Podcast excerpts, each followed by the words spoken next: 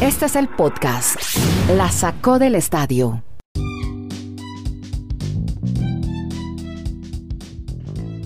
Amigas, ¿cómo les va? Amigos, ¿cómo están? Episodio 404 de este podcast que hacemos streaming desde Chile, Colombia Estados Unidos. 20 minutos, algo más hablando sobre deportes americanos con Dani Marulanda, Kenneth Garay y Andrés Nieto Molina. Bueno, hoy tenemos muchas, muchas historias, muchos rolletes para contar, obviamente de los divisionales, quienes llegaron a las finales de conferencia en la NFL. Fin de semana de NFL a toda. También estaremos hablando del título de Boca Juniors en la Copa Diego Maradona, de la expulsión de Messi, el triunfo del Bilbao en eh, la Supercopa de España, de Joaquín Niman, segundo en un torneo PGA, es héroe nacional hoy en Chile, segundo, y vamos a hablar de un eh, golfista al que le han retirado el sponsor por unos comentarios que hizo algo desagradables, que por lo menos a uno de sus patrocinadores no le gustaron. Así que empecemos con Dani, con Kenneth para hablar, Dani, sobre Brady, que ha ganado el duelo a Drew Brees en un triunfo de Tampa Bay ante los Santos. Al final eh, nos quedamos esperando una última jugada, pero yo pregunto desde aquí, desde este lado, desde los que apenas estamos aficionándonos al fútbol, sentí que ya Brees al final se quedó sin brazo y ya se habla de un posible retiro. Hola, Dani, ¿cómo anda? ¿Qué tal, Andrés? Puede ser, puede ser lo de Drew Brees que diga adiós a la NFL. Un saludo muy especial para Don Kenneth. Pero yo antes de, que entremos en detalle partido a partido, una visión general, sabe que yo me fui como con un sentimiento no de mucha emoción durante el fin de semana, a excepción del juego entre Kansas y Cleveland, que como dicen los amigos mexicanos, nos tuvo al filo de la butaca hasta el final. El resto de los partidos realmente se estuvo ya definiendo, no flojos, pero ya en la última parte de los juegos, en el último cuarto ya estaba prácticamente todo definido, entonces no fueron tan emocionantes, pero bueno, vamos a disfrutar eso y creo que dos grandes finales de conferencia y entonces arrancamos hablando, como usted nos dice Andrés, del juego entre Tampa y, New Orleans. El último, el de anoche, el que se jugó en el Mercedes-Benz Arena ahí en eh, New Orleans. Sí, vamos como el cangrejo, atrás para adelante, como nos gusta. Y, por ahí vamos saludando a Kenneth Gara. Kenny, ¿cómo está en Bristol, Ole? ¿Cómo le va, don Andrés? Yo voy aquí atrásito con el cangrejo. Ustedes vayan adelante, yo voy aquí atrásito. Y, y con mucho gusto les vamos contando mucho de qué hablar en la NFL. Como bien dice Dani, hombre, el partido trepidante fue el de ayer en la conferencia americana. Pero claro, el que más llamaba la atención, Andrés, era el duelo de los viejitos, entre comillas. Es una manera cariñosa de decirle a Brady y a Brice. Ganó Brady. Bueno, y, con respecto, y con respecto a ese partido, a ver, yo creo que lo que hay que ponderar mucho de Tom Brady es que si uno mira la estadística fría, es decir, él ha estado 20 años en la NFL y en 20 de ellos, en 14 mejor de ellos, de esos 20, ha llegado a la final de la conferencia. 13 veces obviamente con New England.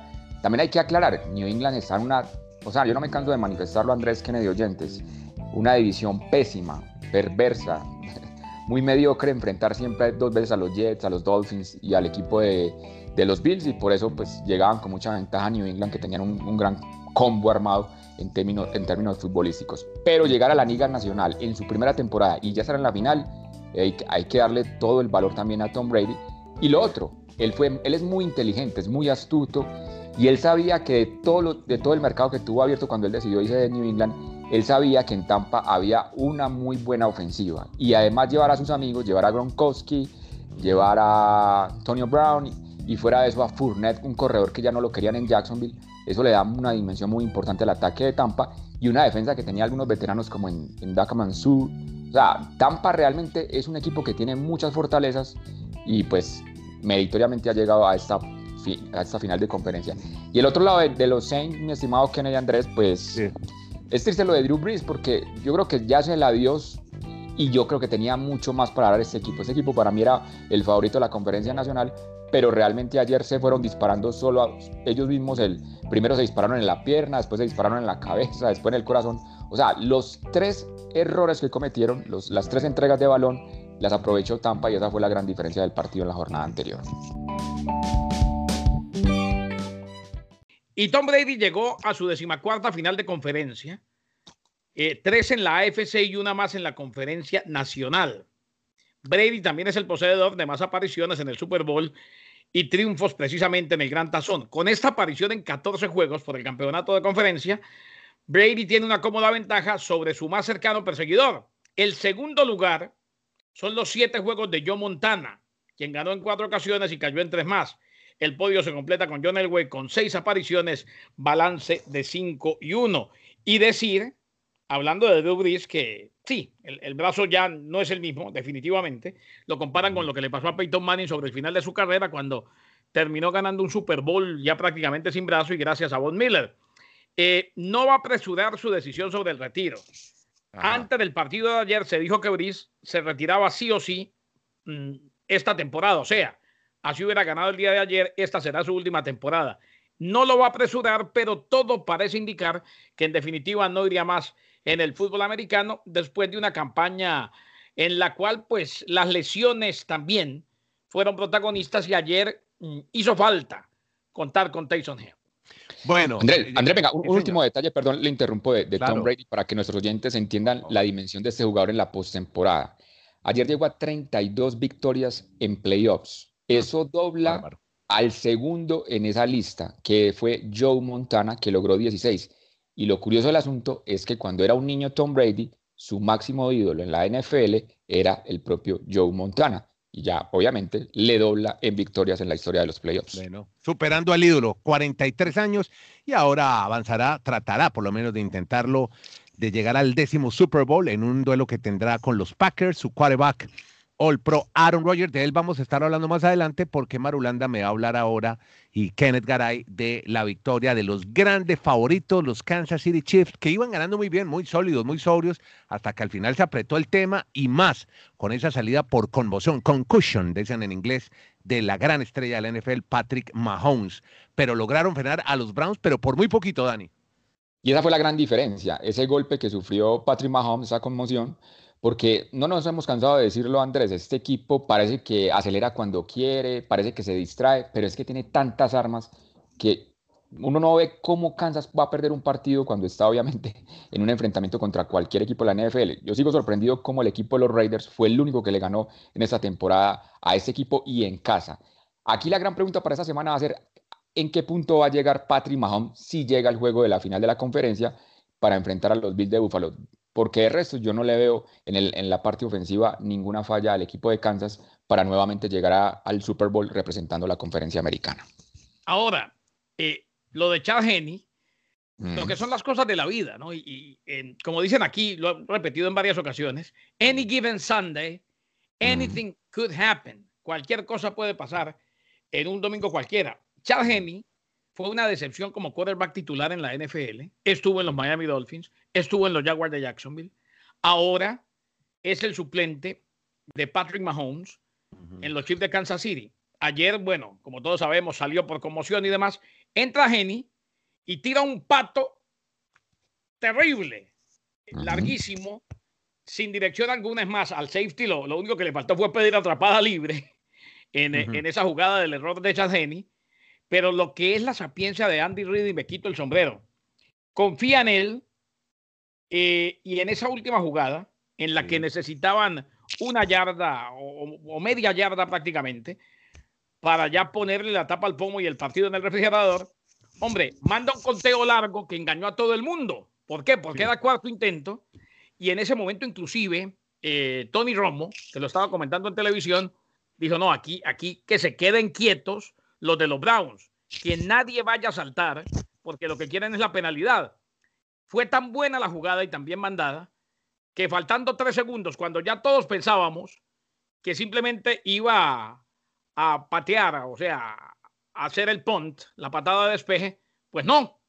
Resulta que vino el intercambio, el pase a Tyreek Hill y Chad Henney termina siendo figura y respondió cuando el equipo más lo necesitaba. Varias preguntas surgen. Patrick Mahomes, después del golpe, la conmoción, sale muy, salió mareado cuando se levanta. Parecería que el golpe no fue muy fuerte porque es casi como un abrazo desde atrás que le hace en un tacleo defensivo. ¿Qué va a pasar con Mahomes? ¿Podrá jugar el próximo domingo en el partido que tiene ante los Bills? ¿Qué piensan ustedes? Pues desde este lunes hay análisis, obviamente, médicos. Eh, le dicen, no fue un golpe cabeza contra, o casco contra casco que la cabeza. Lo que pasa es que se dobla como el cuello con la cabeza al momento de hacer el impacto, el impacto con la superficie o el terreno de juego. Después de la rueda de prensa, Andy Reid dijo, hemos hablado con él, se siente bien, va mejorando, obviamente hay que respetar todos los protocolos de conmoción en la NFL Y también incluso en las redes sociales, Wilson, que fue el, linebacker que tuvo la jugada y el, y el golpeo para Patrick Mahomes, pues le manifestó que estaba orando por él, que esperaba que se recuperara, que llegara al partido el domingo, y el mismo Patrick Mahomes le respondió allí en la cuenta de Twitter, todo va bien hermano, simplemente haciéndole con la, el signito de, de, la manito y el dedo levantado, pero de buena forma, de bien. Sí, eh, un poco Garay, porque ayer algunos, algunas personas con las que veíamos el partido me decían, claro, aquí se alborota el tema. Siempre que hay enemigos del fútbol americano y hacen alusión a esa famosa película de Will Smith, del Concussion, otra vez volverán a llevar las críticas sobre el deporte. ¿Usted qué piensa, Garay? Hombre, yo creo que sabemos a lo que nos estamos enfrentando, Andrés. Eh, por ahí las críticas siempre van a estar. Y yo sí soy muy amigo de el protocolo de conmoción cerebral y sabemos con Dani Marulanda que la NFL prácticamente que barrió el mugre y lo metió debajo del tapete con una cantidad de compensaciones que ha tenido que dar a familias de jugadores que han terminado muy mal. Dicho esto, el que se mete en el fútbol americano sabe a lo que se expone. Eh, es un deporte de contacto total, es un deporte demasiado rudo, pero más allá de las críticas, creo que una vez más el fútbol americano paraliza a los Estados Unidos, así como lo va a paralizar el domingo, cuando jueguen los Chiefs y los Bills y cuando jueguen Aaron Rodgers y los Green Bay Packers ante Tom Brady y los Buccaneers de Tampa. Bueno, como, dice, como, dice, como dice Andrés Kennedy, si la parte médica de la NFL ha invertido miles de esfuerzos y de dinero para que cada vez sea, mm, en cierto sentido, más seguro para los deportistas de la NFL, pues poder desarrollar su deporte. Y yo quiero hacer una claridad, porque, a ver, de pronto por la ligereza uno dice, es que el fútbol americano, el rugby, son, deportes de, son deportes de contacto. No, la, la, la situación es real, es con contacto. O sea, usted no gana por pegarle al rival. Deportes de contacto son el boxeo, el taekwondo, el karate. No, en la, el fútbol americano, el rugby, incluso el fútbol soccer, son deportes donde hay contacto, pero el objetivo no es golpear al rival. Incluso por eso ¿Quién gana un partido? El que más anota en estos deportes, no el que más golpe le dé al Pero rival, el fútbol americano, en, el, en, el, fútbol americano y en el rugby, por ahí un poquito más de que con, ¿no? Porque es que, Dani. Sí, pero, pero, pero yo, pero André, yo voy, a, yo voy a, no, se gana, pero sí se gana tacleando bien al rival antes de que llegue a la zona de anotación. Es una parte del juego, pero por eso no ganas el partido. O sea, yo puedo derribarte a vos 100 veces y si yo no anoto ningún punto no gané. Entonces, pues yo voy simplemente al reglamento de, en qué consiste el juego, porque sí, sí me llama mucho la atención porque hay gente que critica, no, es que eso es darse golpes y no más. No, ah, no, pero eso, eso, lo, eso. lo hacen porque no saben del tema y mucha gente maneja una cantidad de miedos y complejos terribles. Lamentablemente. Claro. Bueno, ya mencionaban a un coloso, ustedes Aaron Rodgers, la semana pasada hablamos de él, de que iba de pronto a dedicarse a la televisión porque estaba animando ya un programa como invitado, el Jeopardy, pero bueno, así todo, ese figurón con sus Packers eliminaron a los Rams y bueno, Los Ángeles se quedó sin tener tres campeones en, ligas americanas. Marulanda, ¿qué? Ese juego el sábado, ¿cómo lo vio? Y esa gran victoria de Rodgers, eran los grandes favoritos, los Packers, en su casa, ahí en Green Bay.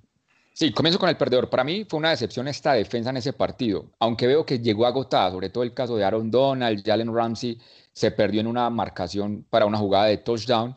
Y lo de Green Bay a mí sí me sorprende mucho. Aaron Rodgers tiene 37 años, con esa línea ofensiva que tiene y esa visión, esa inteligencia para jugar al fútbol americano. Yo creo que Aaron Rodgers, si quiere, puede jugar hasta los 45 años en el, en el momento que tiene, pues en, ese, en, en la actualidad de la NFL.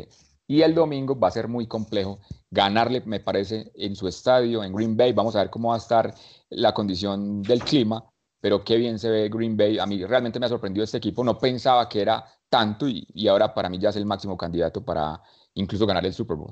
Y lo de Aaron Donald, pues, eh, Andrés, eh, no solamente que, que, venía, que venía mal, sino que no se recuperó del todo.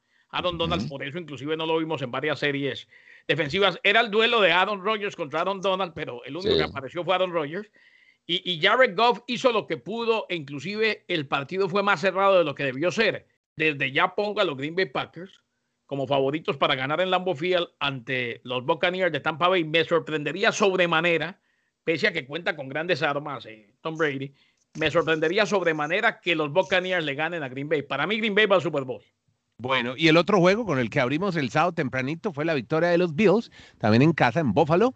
Le ganaron a Lamar Jackson y sus Ravens. Y no pudo el dinamismo de Lamar Jackson. Aparentemente tenían las opciones. También aquí hubo un tema de conmoción para este quarterback de Baltimore y eso cambió totalmente el partido. Por eso, pues a la postre, Buffalo, gana sin mayor dificultad. Hay dos detalles perdón, que me llaman la atención del juego que vivimos ese sábado. La jugada de Tyron Johnson, que fue una intercepción de 101 yardas, la devolución de, esa intercepción para igualar un récord en playoffs, porque lo entrevistaron a él después del partido y él dijo, ah, esa jugada hubo dos personas muy especiales para yo poderlo realizar. La primera, Tradevius White, su compañero, que fue el que le abre ahí o le, permite el bloqueo perfecto para correr todo el, campo de juego. Y la otra, su mamá.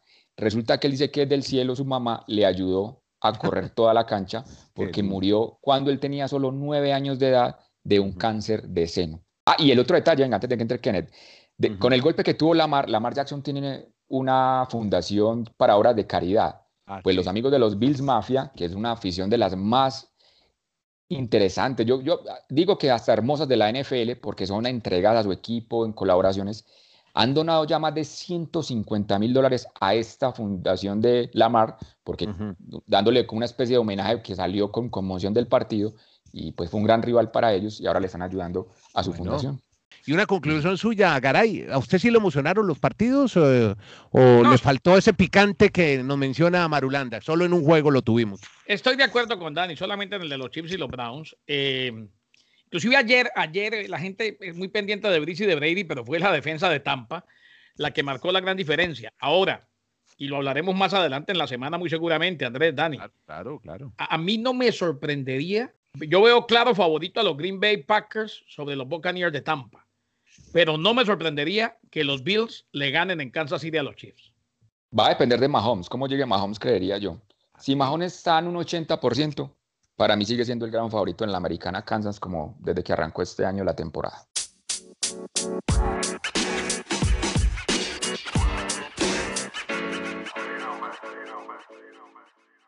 Bueno, miremos otro deporte. Hombre, hay felicidad aquí en, en Chile, Dani Marulanda con la, bueno, no ganó, pero mire, el segundo lugar, que fue casi como un triunfo de Joaquín Niman, el golfista chileno, en las pistas de Honolulu, en el torneo PGA de golf. Sus amigos los cruzando ahí la frontera de la cordillera de los Andes, los argentinos le van a decir que son los cebollitas, que siempre segundo, pero no hay que destacarlo de Joaquín Niman. Otro fin de semana con segundo lugar en la PGA, nuevamente en un torneo en Hawái, ha perdido solo por un golpe frente a Kevin Na pero realmente lo de Joaquín Iman ha sido un arranque de 2021 impresionante. Y la otra novedad que ha tenido este fin de semana la Asociación de Golfistas Profesionales es la situación que ha vivido Justin Thomas, que es el número 3 del ranking mundial en el golf. Resulta que en el torneo anterior de la semana previa a esta, también en Hawái, él tuvo en una, una acción de juego unos comentarios homófobos que fueron captados pues, por las cámaras y tuvo que presentar disculpas. Incluso la PGA está analizando hacerle una fuerte sanción económica, pero los primeros que ya oficializaron el fin de semana que no van más con él en el contrato como patrocinador es la indumentaria Ralph Lauren. Así que pierde ese contrato Justin Thomas a pesar de que presentó disculpas por esa situación que él vivió en ese torneo de la PGA. Hay un dato buenísimo que nos tiene ya Kenneth Garay porque hay que tocar otra liga muy importante, la NBA que ya tuvo, ya se estrenó James Harden con el equipo de los Nets de New Jersey jugó, ya ganó el primer partido con Kevin Durant. Hoy, este, esta semana tendremos partidazo contra los Bucks de Milwaukee. Bueno, apenas está comenzando la temporada, pero, pero Garay, usted tenía. Y con triple doble, con triple doble de Harden. O sea, arrancó como, como se fue en Houston. Exacto, pero, pero, pero hay un dato que tiene muy interesante, donde uno de los actuales basquetbolistas eh, Luka Doncic ha sobrepasado ni más ni menos que a una leyenda de la NBA, Kenny. Y es que eh, Andrés Luka Doncic, además, pese a que su equipo perdió y pese al triple doble, dijo, estaba siendo egoísta y no fue mi mejor partido. Él mismo se tildó de egoísta, autocrítica. La superestrella de los Mavericks de Dallas, que tuvo 36 puntos, 16 rebotes y 15 asistencias, vigésimo noveno triple doble de su carrera, rompió el empate con Michael Jordan y pasó al decimoquinto lugar en la lista de todos los tiempos de la liga. Sin embargo, según él, jugó terrible, su equipo terminó perdiendo ante los Bulls de Chicago en una liga como la NBA, que está viviendo momentos muy difíciles y sigue posponiendo partidos por el tema del COVID-19. Ese, venga, ese detalle de, de, de Luka Doncic, añádele que es apenas en su tercera temporada, está arrancando apenas su tercer año en la NBA. En eh, Sudamérica, hombre, varias cosas para destacar el triunfo de Boca Juniors en la Copa Diego Maradona, donde, ¿cómo le parece un jugador que no fue tenido en cuenta en la final de la Copa, en la semifinal de la Copa Libertadores ante Santos, un colombiano, Edwin Cardona, marcó el primer gol con el que Boca, además qué gol, ¿no? Qué bombazo el que metió Cardona a Dani Marulanda. Sí, y después se fueron a penaltis, ¿no? Exactamente, en definición desde el punto penal, Boca gana su título número 70 en la historia de esta organización, o sea, contando ligas, copas internacionales, de todos los torneos en los que Boca ha participado, ya son 70 estrellas para ellos. Podcast La Sacó del Estadio. En Twitter, arroba La Sacó Podcast.